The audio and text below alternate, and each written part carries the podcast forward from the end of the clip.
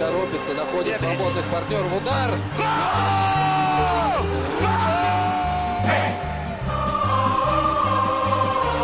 Russisch Brot, der Podcast zur Fußball-WM 2018 von der Taz und Detektor FM. WM ist vorbei, das Finale ist gelaufen, Frankreich ist Weltmeister und damit neigt sich auch Russisch Brot, der Fußball-Podcast von der Taz und Detektor FM, dem Ende. Barbara, wir sind nicht in Leipzig, nicht im Studio, sondern wir sind zu Besuch in Berlin bei den Kollegen von der Taz. Ja, wir sitzen hier mit Frederik Wallin, mit Jan Feddersen, mit dem wir ja ganz oft gesprochen haben, und mit Barbara Oertel. Und wir quatschen heute so über die WM, was wir davon mitnehmen können, ähm, was für Schlüsse man ziehen kann, was es für Kritiken gab, was passiert ist, was erwart zu erwarten war und was vielleicht auch einfach nicht zu erwarten war. war. Ja. Überraschungen. Ähm, vielleicht die erste Frage an euch. Frankreich ist Weltmeister. Wird das dieser WM gerecht? Seid ihr zufrieden damit? Könnt ihr damit leben? Also ich kann sehr gut damit leben, ob, obwohl ich mich jetzt gerade wenig lebendig fühle, sozusagen nach dem, nach dem Finale. Äh, das war dann im Endeffekt, wird man, im Nachhinein wird man diese WM erzählen müssen als äh, sehr, sehr realistische WM. Also eine, eine sehr, sehr ähm, also ein, ein französisches Team, das äh, quasi äh, sich nicht der Schönheit verschrieben hat, das nicht äh, keine äh, keine hochtrabenden Ideen auf dem Platz transportiert hat, sondern äh, quasi das dis disziplinierteste Team, ähm, das äh, die WM quasi im, im Halbfinale gegen Belgien im Grunde gewonnen hat. Das wird, glaube ich, so bleiben. Aber sich auch nicht der Schönheit verschloss, das muss man auch sagen, Frederik. Ähm, es ist tatsächlich so, dass Frankreich das ja alles kann. Und äh, wenn die Belgier sich denn so beschwerten nach dem Halbfinale, oh, es war Antifußball, kann ich nur sagen, es war auch Fußball. Also es war alles innerhalb des Regelwerks. Und sie haben gegen Belgien die angemessenen Mittel gefunden und das war gut so. Und äh, diese Mannschaft hat äh, ins, über insgesamt äh, sieben äh, Spiele zum Triumph gefunden und äh, so geht es eben bei der WM. Und das war ein Turnier, das wahnsinnig viel Freude bereitet hat, mir jedenfalls mit einem würdigen Sieger.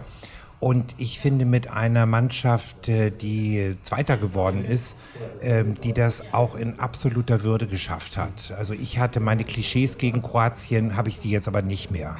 Ihr habt jetzt ähm, beide schon so ein bisschen Resümee gezogen, auch für Frankreich, auch für Belgien, die Spiele davor.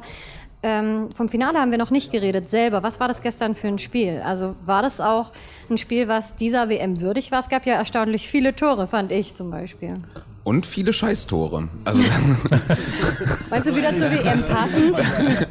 Das wird man, äh, ja, ja, also dieses, dieses, äh, also obwohl das so ein bisschen äh, nach, nach russisch Roulette quasi aussah, wie die Tore fielen, hatte ich aber immer den Eindruck, ähm, dass Frankreich das Spiel dann doch unter Kontrolle hat. Ähm, aber ähm, es, sie, sie, waren auch äh, gestern immer für einen Lapsus im Grunde gut. Das war, ähm, das hat das, das, das äh, Finale so ein bisschen offen gehalten. Also gerade dieses, wenn man, als man dachte, okay, es, es fällt jetzt irgendwie das 4 zu 1 und jetzt ist alles vorbei, äh, dann, dann Loris, der ein komplett fehlerloses Turnier gespielt hat, ähm, der ja auch, also auch so total sicherheitsaffin war, dass er die Bälle nicht gefangen hat, sondern immer nur gefaustet, wenn die irgendwie durch den Strafraum äh, flogen, um ja keinen Fehler zu machen. Der spielt dann Mandzukic diesen, diesen, diesen Ball in den Fuß und äh, sorgt dafür noch für den letzten, für die letzte Restspannung. Das, das war also im, im Grunde, äh, wie so oft bei WMs, ist äh, quasi das Finale die Antithese zum Turnier. Also die Kroaten hatten viel mehr Chancen, fand ich in der ersten Halbzeit. Bloß vor dem Tor klappte ja gar nichts. Und was eben bei den Franzosen, aber das hat man ja vorher auch schon gesehen, interessant war, dass ähm, die ganz schnell den Sack zumachen können. Und dann sind sie plötzlich vor dem Tor, also so nach dem Motto, du hast eine Chance, nutz sie. Und das haben sie gemacht. Also das ist eben kein unbedingt schöner Fußball, aber also wenn man rein die äh, Spielanteile sich angeguckt hat, mal von den skurrilen Toren wie Eigentor und diesem komischen Kullerball, ähm, abgesehen, äh, würde ich sagen, waren die, waren, wurden die Kroaten überhaupt nicht deklassiert, so wie ich das vorher erwartet hatte. Also das war ein relativ ausgeglichenes Spiel. Das hätte auch anders enden können vielleicht. Also um es mit der großen amerikanischen Philosophin Bette Midler zu sagen, From a Distance, also das ist ihr entsprechendes Traktat dazu, dieses Spiel war sowas von angenehm erratisch. Also auch dieser komische, dieses, das war fast ein Eigentor vom, äh, von, von Loris und Mandzukic und äh, das sah so kurios aus und das kann man sich immer wieder angucken und äh, das ist fast eine charmante Szene gewesen, also fast wie eine Verschwisterungsszene. So, ich gebe dir jetzt nochmal den Ball, damit es nicht so völlig debakulös 4-1 aussieht. Und ähm, das war schön. Und ähm, dieses Spiel hat auch Anlass gegeben, um in jederlei Hinsicht das eigene magische Denken zu beflügeln. Also Mandzukic, also ohne den es gar kein Weiterkommen gegen England gegeben hatte, köpft plötzlich ähm, da so besonders intensiv ins eigene Tor. Das war schön. Also das war ein ergreifendes Finale endlich mal ein paar Bilder bei dieser WM, die vielleicht auch hängen bleiben. Also ich denke auch an Loris ähm, Patzer und auch an das Eigentor von Mandzukic, das ja ein bisschen tragisch dann noch ist mit der WM-Geschichte, ähm, also mit dem WM-Halbfinaltor. Was bleibt denn sonst von dieser WM? Gibt es da Dinge, wo ihr sagt, ey, das, das schreibt jetzt Fußballgeschichte und das sind Momente, wenn es in zehn Jahren dann den Rückblick gibt oder zur nächsten WM, da werden wir drüber sprechen, wieder wie uns das begeistert hat? Vielleicht auch sowas wie einen Helden. Es gibt ja immer wieder mal so einen WM-Helden oder eine ganze Mannschaft, die mega überrascht hat. Kroatien ist das so ein bisschen. Was ist für euch so, der WM-Held? Naja, Mappé, eindeutig. Also das ist so konventionell. Ich komme mir ja jetzt auch schon so fast wie so eine, wie so eine Teppichdomänen-Aussagekraft vor. Also da geht man eben hin, wenn das äh, für Bodenbelege reichen muss, unbedingt. Aber das ist einfach äh, ein junges Gesicht, äh, das ist ein wahnsinnig brillierender Könner. Und äh, ich habe mir die Franzosen nicht so stark vorgestellt und vor allen Dingen hatten sie auch als Antithese zu allem, was hier in Deutschland über die eigene Mannschaft fabuliert wurde, äh, strahlte diese französische Mannschaft wahnsinniges Können aus. Deswegen war es für mich eine Überraschungsmannschaft und auch Frische. Mhm. Also es machte Freude, dieser Mannschaft beim Werken zuzusehen. Mhm. Aber wir haben ja äh, auch im Podcast schon am Anfang spekuliert, was sind so die Favoriten. Da sind auch im Podcast hier die, die üblichen Namen gefallen. Brasilien, Deutschland, Spanien, Portugal. Und nichts, nichts davon hat gestimmt. Was, was muss man am Ende, müssen sich alle sagen, okay, wir haben es einfach nicht kapiert, was dieses Jahr passieren würde? Oder muss man sagen, ey, diese WM in, in seinem Turnierverlauf, in der Performance der Mannschaften, das war so einfach nicht zu erwarten? Gut, ich bin jetzt nicht so die Fußball-Expertin par excellence, aber ich glaube, was, was, was nicht mehr funktioniert, das konnte man hier sehr gut studieren, wenn eine Mannschaft auf eine Führungskraft sozusagen fokussiert ist. Also zum Beispiel wie Ronaldo, zum Beispiel Neymar. Und wenn die Leute dann aus irgendeinem Grund nicht zum Zug kommen oder einfach keine Bälle äh, äh, zugespielt bekommen, dann läuft da nichts. Und das ist, äh, gut, die Deutschen waren ein Desaster, da beißt die Maus keinen Faden ab. Aber auch äh, ähm, dieses, äh, das ist eben, wurde ja auch am Anfang schon gesagt, was mir auch bei den Franzosen so gut gefallen hat, ist nicht nur übrigens Mbappé, der einem im Gedächtnis bleibt, sondern diese ganze Riege von den jungen Spielern, ähm, dass die eine Mannschaft sind. Und das waren, finde ich, viele andere Teams nicht. Und offensichtlich kann das nicht das Rezept sein, was zielführend ist, nach Beobachtung dieser Weltmeisterschaft. Ähm, mir wird von dieser WM äh, Gareth Southgate in, in, Erinnerung bleiben, wie er die ähm, äh, kolumbianischen Spieler tröstet. Mhm. Das fand ich ähm, äh, mit die schönste Szene dieser, dieser WM. Das war, das war, da gab es irgendwie so, so ein, also da, da, war ich ehrlich gerührt, als ich das irgendwie so, also diese Größe im Sieg zu haben und diese Demut auch. Ähm, eine Demut, die englische Mannschaften in der Vergangenheit nicht immer ausgestrahlt haben. Und das ist, glaube ich, ähm, also ich glaube, die Mannschaft, die sich äh, quasi am, am neuesten präsentiert hat während dieser WM, war mit Sicherheit ähm, England für mich die sich ja auch über den vierten Platz dann trotzdem gefreut haben, die auch gesagt haben, ja, ähm, das ist in Ordnung, so auch die Fans zu Hause.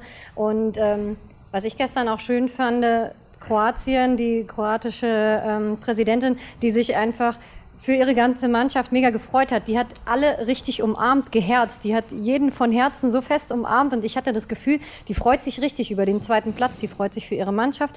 Die freut sich aber, die kann sich auch für die Franzosen über den ersten Platz freuen. Ich fand das auch ein sehr schönes Bild. Also es gab immer wieder so kleine Überraschungen. Ich fand das im Großen und Ganzen so ein bisschen irritierend, ähm, äh, weil ich ähm, auch, also wenn ich das richtig gesehen habe, während des Finales saßen da, da in, in, normalerweise war es ja so, Infantino sitzt in der Mitte und die beiden Staatschefs der ähm, äh, der teilnehmenden Mannschaften sitzen äh, links und rechts. Und jetzt war es aber so, links saß Macron und rechts saß Putin. Also das, das ist ja. also irgendwie die haben dann irgendwie äh, die Frau dann quasi so ausgegrenzt, das setzt sich ja dann fort mit der, ähm, ich nenne das mal die ähm, Regenschirmaffäre. ähm, also diese Rüpelhaftigkeit, äh, das ist, das ist für mich eigentlich eher ein negatives Bild dieser WM. Ja, ja aber da, Also, dass Putin sich überhaupt ins Stadion bemüht hat. Weil, nein, das war ein großes Wunder. Also, das ist ja auch in der russischen Presse sehr schlecht angekommen. Also da war immer so der Running Gag, er wollte dem Ausscheiden seiner Mannschaft nicht zusehen, also weil man ja dachte, dass die schon die Vorrunde nicht überleben. Und dann musste immer mit Medvedev ran und das fand ich gestern, also ich fand es grenzwertig. Also einen sehr gelangweilten, sichtlich gelangweilten Präsidenten, der so einen Pflichttermin absolviert, das ist auch ein Bild, das bleibt. Von dem Regenschirm jetzt mal ganz abgesehen. Aber, aber wir haben das eben gesehen, darauf will ich hinaus. Also das heißt, das müssen wir uns jetzt nicht voreinander behaupten, sondern wir haben gesehen, dass da so Männer unter sich waren, die plötzlich eigentlich das weibliche äh, so souverän oder kalt oder schmierig zur Seite gewischt haben. Und wir sind Zeugen davon geworden und uns hat es missfallen. Und ich glaube, sehr vielen hat es missfallen. Das bleibt haften. Aber am Ende des Tages war das eine Fußballweltmeisterschaft der Männer, äh, von der man sich nur wünscht, äh, dass die dass die Atmosphäre auch auf die nächste, das ist nämlich im nächsten Jahr die Fußballweltmeisterschaft der Frauen in Frankreich, wenigstens ein bisschen abfärbt aber wir haben wirklich gesehen ein globales Lagerfeuer. Also wir haben gesehen, wie Leute gut miteinander auskommen. Äh, wie Putin kann einem in dieser Hinsicht oder auch Medvedev oder letztendlich auch Infantino, der FIFA-Chef, die können einem vollkommen egal sein. Man hat gesehen, wie das funktioniert, wenn Hunderttausende Ausländer, Fremde plötzlich nach Russland kommen und sich da offenbar wohlfühlen und die Russen mit ihnen auch. Und äh, das sind die Bilder, die in Wahrheit äh, jedenfalls uns als Leuten, die für eine bessere Welt stehen, eher im Gemüt haften bleiben. Ihr habt bei der, in der WM-Ausgabe der Taz ja auch viel neben die Plätze geschaut und auch ganz bewusst gesagt, wir trennen nicht Sportberichterstattung und Gesellschaft, Politik, Kultur, sondern wir machen das alles zusammen auf unseren fünf Seiten. Was sind denn die Themen gewesen jenseits des Platzes, die euch während dieser vier Wochen, wo wir jeden Tag nach Russland geblickt haben, euch beschäftigt haben und auch vielleicht fasziniert haben? Also äh, das ist ja unser Konzept, immer mit diesen Fußballbeilagen. Also ich fand es das fantastisch, dass wir die Möglichkeit hatten, diese ganzen Spielorte zum Beispiel mal vorzustellen, weil man die Vielfalt Russlands mal aufzeigen kann. Das ist ja immer noch ein kleiner Teil dieses riesigen Landes, aber dass die äh, Kollegen von uns einfach fortgegangen sind, sich angeguckt haben, jede Stadt ist anders, wie ist die Stimmung, wie, tick, wie ticken die Leute da und das war eine ganz große Chance, also ganz viel über Russland zu erzählen. Jetzt jenseits des Sports, was natürlich irgendwie damit zu tun hatte, aber und auch nicht immer nur die große Politik sein musste, sondern Alltag. Einfach von unten erzählt, wie lebt sich in Saransk, also eine Stadt, von der wahrscheinlich die meisten vorher noch nie irgendwas gehört haben. Und das war, glaube ich, einer unserer ganz großen oder ein, eins unserer Alleinstellungsmerkmale. Das hat, glaube ich, also haben auch andere Medien Leute rumgeschickt, aber das ist richtig so der Reihe nach vor, vorgestellt worden ist. Ganz kurz noch, ähm, die Kollegen, das sind Andreas Ruttenauer und Johannes Kopp, die ja auch hier im Podcast jeden Tag ein, ähm, einen Tagebucheintrag geschickt haben. Habt ihr die euch angehört, habt ihr das mitbekommen, was die erzählt haben? Das war doch bisweilen super äh, unterhaltsam. Das war wirklich ein sehr schöner, also nicht nur, wie du gesagt hast, die Vorstellung des Ortes und wo ist das und was findet da statt, sondern auch dieser persönliche Blick drauf, muss ich sagen, war für mich jedes Mal, in jeder Folge eigentlich, haben die beiden super Geschichten geliefert. Also das auf jeden Fall hat super funktioniert. Super naja, wir sind ja jetzt, das dürfen wir von uns behaupten, schon speziell. Mhm. Und Barbara sagte das zu Recht, äh, so machen wir unsere Fußball-Sonderseiten oder olympischen Sonderseiten, äh, es gibt es ja auch. Und ähm, äh, das Wort Konzept klingt so ein bisschen künstlich. Also es trifft sich nur so, dass auch Andreas Rüttenauer, Johannes Kopp oder auch der Kollege Korrespondent in Russland, Klaus-Helge Donath, äh, dass wir das hier auch alle mit den Berlinern mit großer Lust machen. Also das heißt, da gibt es jetzt nicht, hey, was unterscheidet uns von anderen, dann machen wir das, sondern wir sind aus uns selbst heraus wahnsinnig neugierig und wollen wissen, Saransk, was ist denn das? Das ist normalerweise ein Wort, das ging ja nicht mehr bei Scrabble, aber offenbar doch. Und wir lernen das kennen. Und ähm, so verstehen wir eben auch Zeitungen oder Medien machen, so wie wir, also wir tasten uns sozusagen selber an eine unbekannte Wirklichkeit ran. Und Fußball obendrein mit großer Lust. Jetzt ist vor der WM viel darüber gesprochen worden, viel kritisiert worden an der FIFA, an Russland, zum Start der WM auch zum Beispiel äh, ähm, die Geschichte mit, mit äh, Salah und, ähm, na, jetzt fällt mir der Name nicht ein. Mir auch nicht. Der tschetschenische Präsident. Ja, ja genau der. Ramsan Kadyrov. Kadyrov, ja, genau. Danke. Ähm, also es gab auch im Rahmen dieser WM so ein paar Geschichten, wo man gedacht hat, okay, die Kritik, die es davor gab, die war berechtigt. Jetzt hast du, Jan, und das hast du ja auch während des Podcasts schon gesagt, ähm, davon gesprochen, dass das so ein großes Lagerfeuer ist. Diese ganzen ähm, politischen Konflikte oder Kritiken, die da drumherum waren, sind die jetzt alle vergessen nach vier Wochen oder müssen wir da eigentlich doch nochmal drauf schauen und drüber sprechen? Nee, gar nicht. Ganz im Gegenteil. Also wenn man Konflikte anspricht, ähm, also das äh, kann ich irgendwie für die ganze Taz behaupten, tun wir das nicht, damit wir uns hinterher eine welthaltige Lösung für immer versprechen, sondern man spricht sie an, damit es besser wird und man stellt einen Konflikt dar.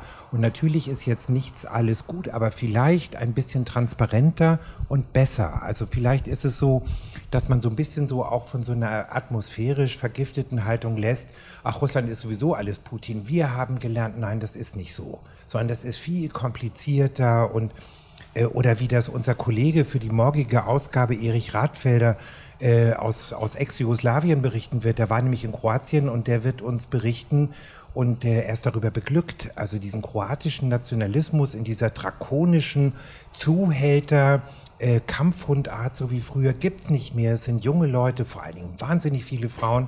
Und offenbar ist auch in Kroatien ein großer Stimmungswandel ähm, gerade am Machen. Es passiert da gerade. Wir als Taz können nur sagen, das freut uns. Ich möchte da noch mal was dazu sagen. Also ich stimme damit ja nicht ganz überein.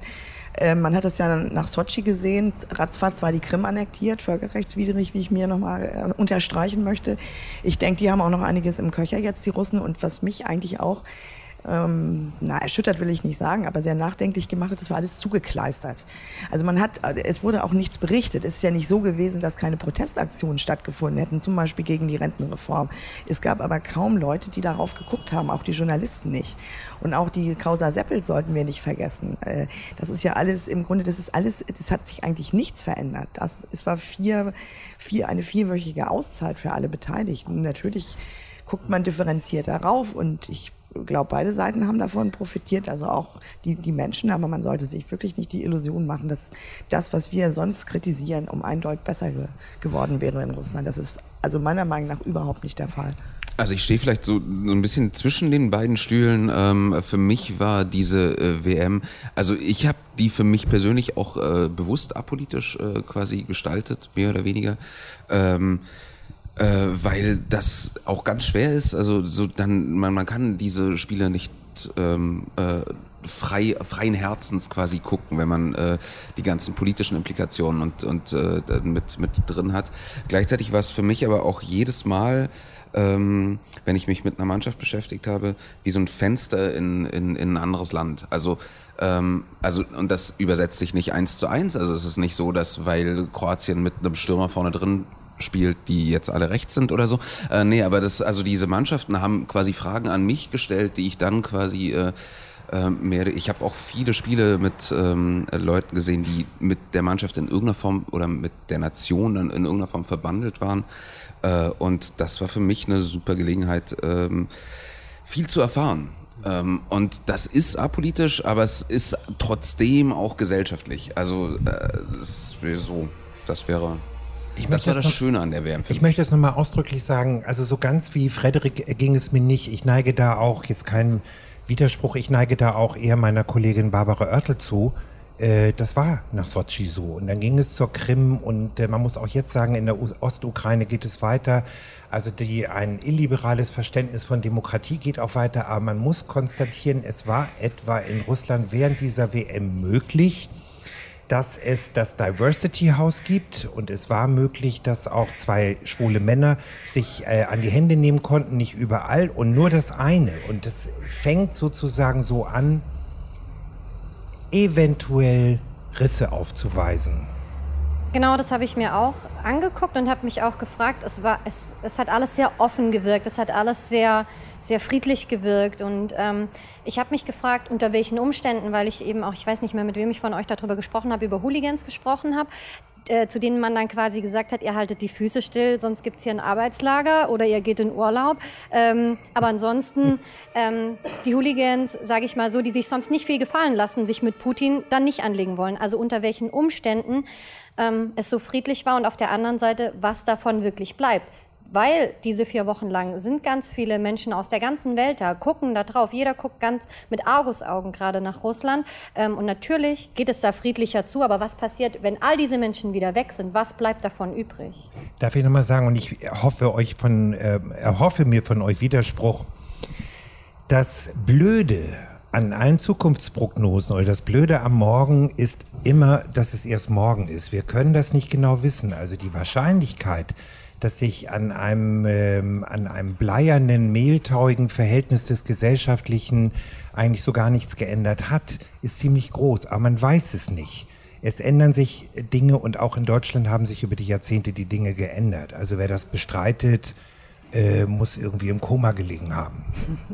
Also, du hattest ja das Diversity House äh, angesprochen. Das ist jetzt so eine ganz spezielle Causa. Da würde ich sagen, die Nachhaltigkeit ist nicht null, die ist minus drei. Und das wird man auch sehen. Also äh, das ist ja ähm, gut, wir hatten das in zwei Städten.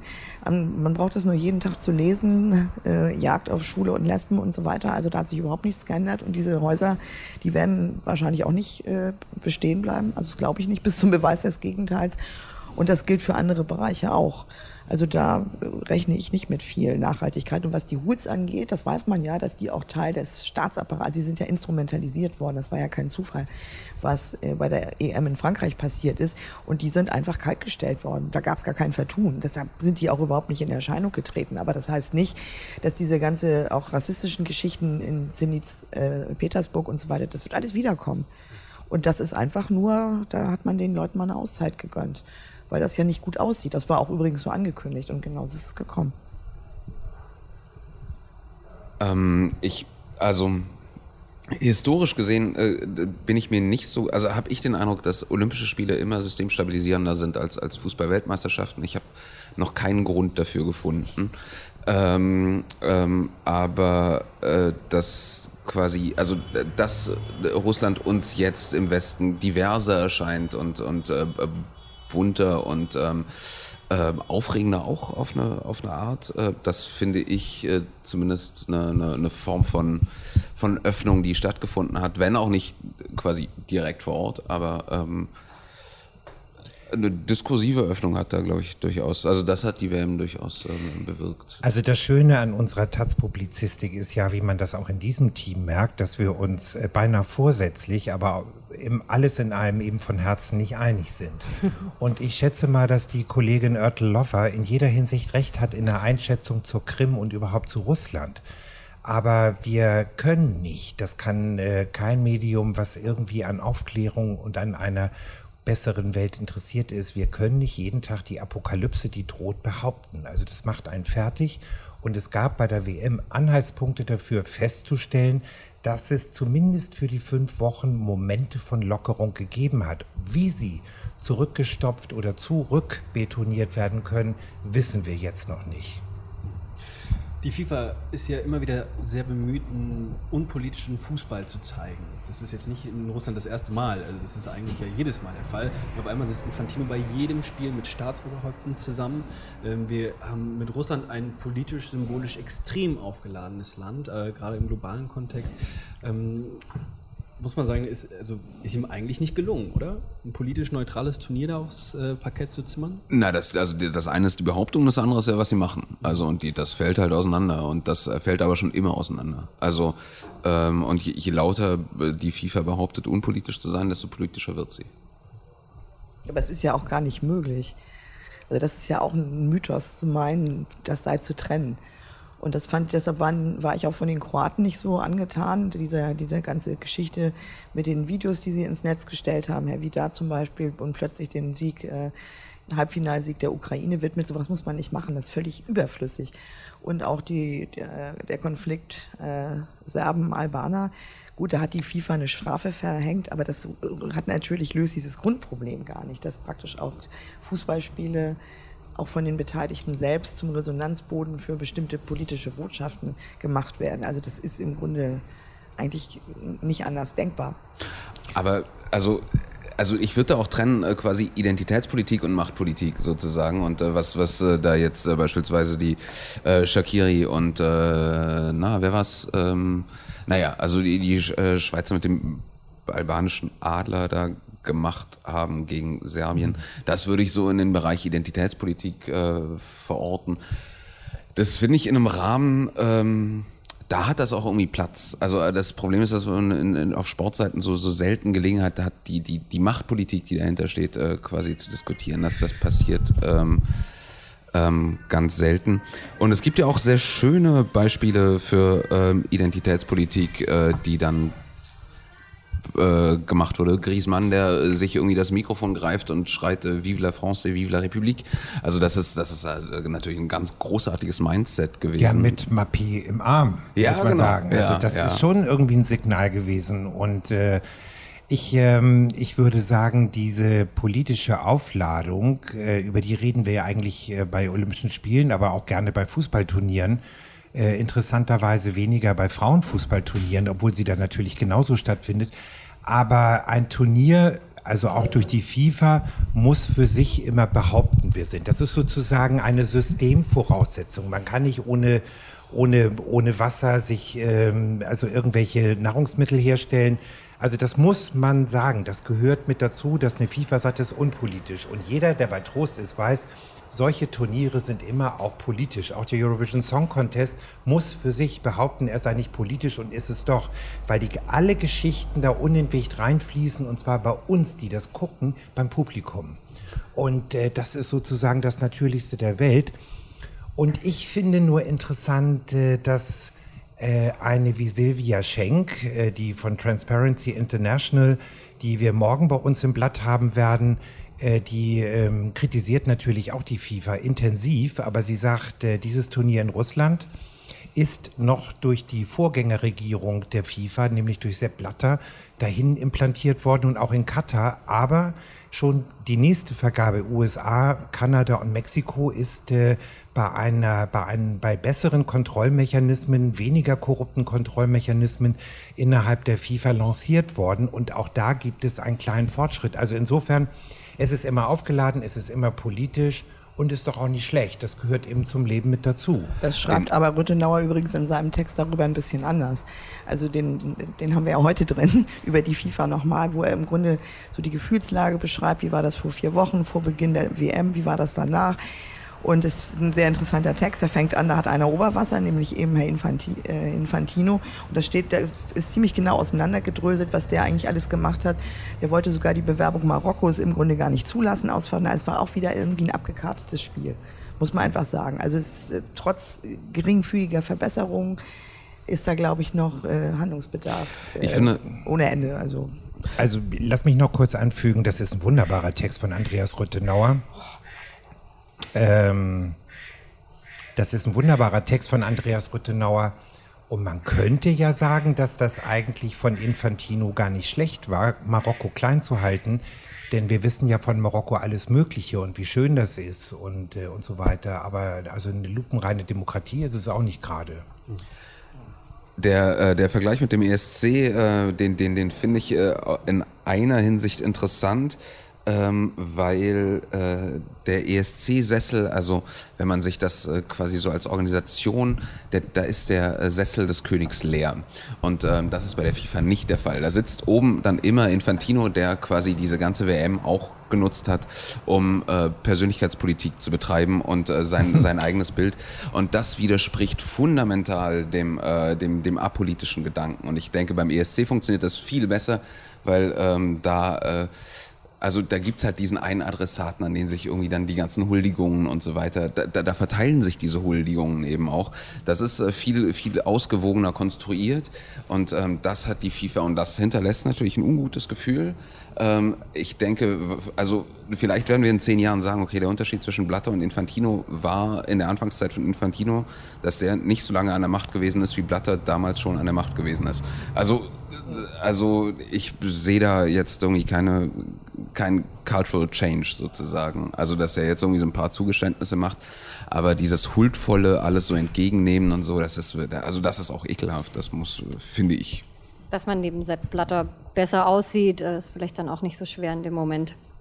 Man muss auch sagen, dass Blatter neben Avalanche besser aussah. Also das, äh, also aber, also es ist irgendwie so, dass die, dass die FIFA-Präsidenten immer so auf, auf unterster Stufe starten, also besser aussehen als die, die dann schon den Abgrund runtergefallen sind und dann so langsam äh, wieder rund, äh, immer weiter absteigen. Also aber ähm, vielleicht, werden wir, vielleicht werde ich auch positiv überrascht. Man kann ja nicht immer, wie du sagtest, die nächste Katastrophe schreiben, aber das wir wäre... Wir lassen uns gerne positiv ja. überraschen.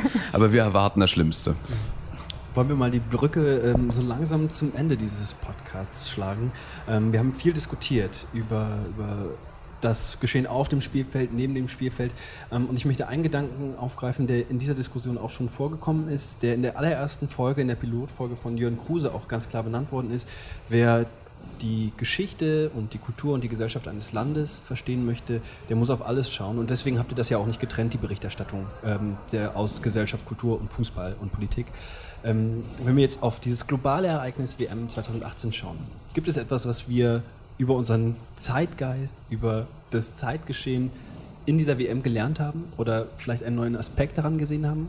Geht ihr mit irgendetwas Neuem, einem anderen Gefühl aus dieser WM raus, als ihr reingegangen seid?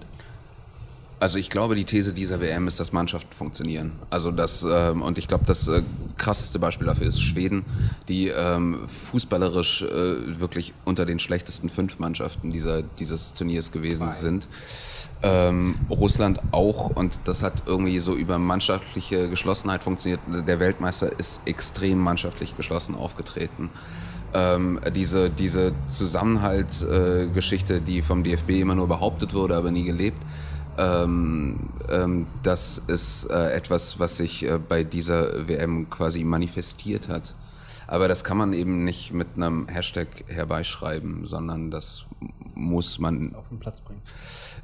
Das muss Und ich glaube auch in der Kabine. Ja. Also ich glaube, da ist die Kabine fast wichtiger als der Platz. Ja. Ja, also mir ist äh, auch eher als, naja, was Neues, als was Negatives, diese ganze Ösel-Debatte bleibt mir in Erinnerung. Also ich fand es extrem äh, aufgebauscht, unsportlich. Der ist ja auch noch ausgepfiffen worden während in der Vorrunde, während äh, der, den Spielen, auch wie sich der DFB dazu positioniert hat, nämlich gar nicht. Und das hat mich eigentlich eher erschreckt. Also wie lange jemand praktisch dafür bezahlen muss, man kann ja über diese Geste oder dieses Treffen unterschiedlicher Meinung sein, aber diese ganze Debatte und diese Fokussierung auf einen Sündenbock, es wurde ja auch nachher relativ unappetitlich nachbereitet. Also da muss ich sagen, da bin ich gespannt, wie sich das jetzt weiterentwickelt. Aber das fand ich, ein, also hat mir einen sehr negativen Eindruck hinterlassen. Man muss sich dann zum Beispiel mal so ein bisschen vor Augen führen, das spielt ja alles innerhalb äh, der EU, nicht nur Europas. Ähm, das Halbfinale bestand nur aus EU-Teilnehmern. Also das älteste unter anderem Frankreich und das jüngste Kroatien. Aber da muss man sich mal zum Beispiel genauer angucken, die Fußballwelten, dass da auch politische Welten sind. Italien, Italien hat nicht teilgenommen und Frankreich. Es ist in Frankreich nachgerade bis auf Freak-Elemente der allerübelsten Art nicht denkbar, dass ein glorioser französischer dunkelhäutiger Spieler ausgepfiffen wird, weil er dunkelhäutig ist und in Italien ist es die Regel. Und das hat auch was mit politischen, wenn man so will, mit politisch-republikanischer Herzensbildung zu tun. Äh, Frederik äh, schwankt jetzt mit dem Kopf und ähm, er wird es gleich differenzieren. Äh, er wird selbstverständlich meine These gar nicht fundamental erschüttern können. Aber äh, das ist, finde ich, ein äh, wesentlicher Teil, um daran anzuknüpfen, was Kollegin Oertel-Lover sagt. Dieses Özil-Ding ist eine solche Fremdschämgeschichte und ich als Verfassungspatriot darf nur sagen, das finde ich das Allerschlimmste, was dem deutschen Fußball durch Leute wie Reinhard Grindel oder Oliver Bierhoff, also von solchen ähm, ähm, Geschmeißfiguren wie Lothar Matthäus und wie sie alle heißen, mal ganz abgesehen, man beschämt niemals, man stellt niemals zur Disposition einen Spieler wie Mesut Özil, der so erheblich Anteil hatte an den WM-Erfolgen 2010 und 2014. Das ist das Verrat an allem, wofür Mannschaftssport steht. You never walk alone. Ähm, ich mache jetzt äh, quasi die Anmerkung, die Fußnote zu Frankreich. Äh, das ist nämlich so nicht ganz richtig. Es ist, äh, diese französische Mannschaft hatte zwei große Abwesende. Das eine war äh, Karim Benzema, der nicht mitgenommen wurde. Ähm, aufgrund diverser, äh, der im Grunde so die, die französische Ösil-Debatte war. Der hat, der hat auch wirklich äh, irres Zeug gemacht. Ähm, das, äh, also man könnte das inhaltlich nochmal ganz anders aufziehen, aber eine große Debatte war bei Benzema auch immer, der singt die Marseillaise nicht mit und der sagt auch, dass er sich als Algerier fühlt. Ähm, äh, und kommt aus der und dann vermischt sich da auch ganz schnell immer, das hat man ähm, 2010 bei den Franzosen gesehen, Klassismus mit Rassismus. Das, die, das, ist, äh, das ist so die toxische Mischung, die dann äh, dazu führt, dass äh, Journalisten dann sehr deutlich auf diese Mannschaft auch eingeschlagen haben und keinerlei Verständnis mehr dafür entwickeln konnten. Der zweite große Abwesende dieser französischen Mannschaft war Adil Rami ähm, der keine Minute gespielt hat, für die Mannschaft aber extrem wichtig war. Der saß immer in diesen Pressekonferenzen und hat da, ähm, der, der war eigentlich der Stand-up-Comedian. Die haben ihn mitgenommen, ähm, damit der äh, die Journalisten bei Laune hält. Das ist in Frankreich immer ein Problem gewesen und der hat da jedes Mal, also man kann sich jede dieser Pressekonferenzen angucken und hat dabei Spaß. Der macht das ganz, ganz großartig, hat diese Rolle auch sehr, sehr gut angenommen. Ähm, der hat dann auch diese es gibt eine Vereinzelungskritik auch bei den Franzosen. Also wenn Pogba schlecht spielt, spielt auch immer eine Rolle, dass er ähm, ein schwarzer Emporkömmling ist. Das spielt bei Griezmann, wenn er schlecht spielt, keine Rolle. Also da sagt man, der hat schlecht gespielt, aber es gibt diese Implikation quasi nicht. Diese Umwucht gibt es im französischen Diskurs auch. Das haben die halt sehr, sehr gut eingefangen bekommen. Dieses Mal. Das haben die 2010 überhaupt nicht eingefangen bekommen. Ähm, so, also ich würde da den, den französischen Republikanismus nicht, nicht überhöhen wollen. Vielleicht haben Sie als Mannschaft ähm, und als Verband die richtigen Schlüsse daraus gezogen. Ich habe auch gesehen, dass die französische Mannschaft in ihrem Trikot hinten ähm, ein kleines Statement stehen hat, wo drin steht, unsere Unterschiede vereinen uns, so in dem Sinne quasi. Und ich finde, man hat das bei Frankreich, wir haben gerade ganz viel drüber gesprochen, ein Stück weit gesehen, aber mit Lars habe ich auch öfter darüber gesprochen, dass Schweden ein sehr gutes Beispiel war, die sich eben auch hinter wer war es damals? Domas. Domas gestellt haben und gesagt haben, nee, wir haben keinen Platz für Rassismus. Und es war ganz auffällig, dass dieses Jahr Mannschaften ähm, erfolgreich waren, die zusammen gekämpft haben. Und bei Deutschland hat man es oben drüber geschrieben, aber man hat es offensichtlich nicht innerhalb der Mannschaft geschafft, weder von Trainer zu Mannschaft noch innerhalb der Mannschaft. Es gab sehr, eine sehr große Spaltung in der Mannschaft. Also ich würde dafür warnen, ähm, ähm, das, das zu überhöhen. Also natürlich hat die französische Mannschaft und die schwedische auch der Erfolg auch geeint. Ähm, das ähm, äh, das äh, ist aber nicht so, dass also auch auch bei den Franzosen hätte das nur ein Slogan bleiben können. Ähm, es gibt genug Brüche, wenn man sagt, okay, wie viel, wie viel kostet eigentlich so ein Mbappé und ähm, was ist jetzt eigentlich mit Pavard und so. Aber das ist nicht nicht passiert, glücklicherweise. Das ist aber eher so ein Zufall der Geschichte, als dass es ähm, aus sich heraus entsteht.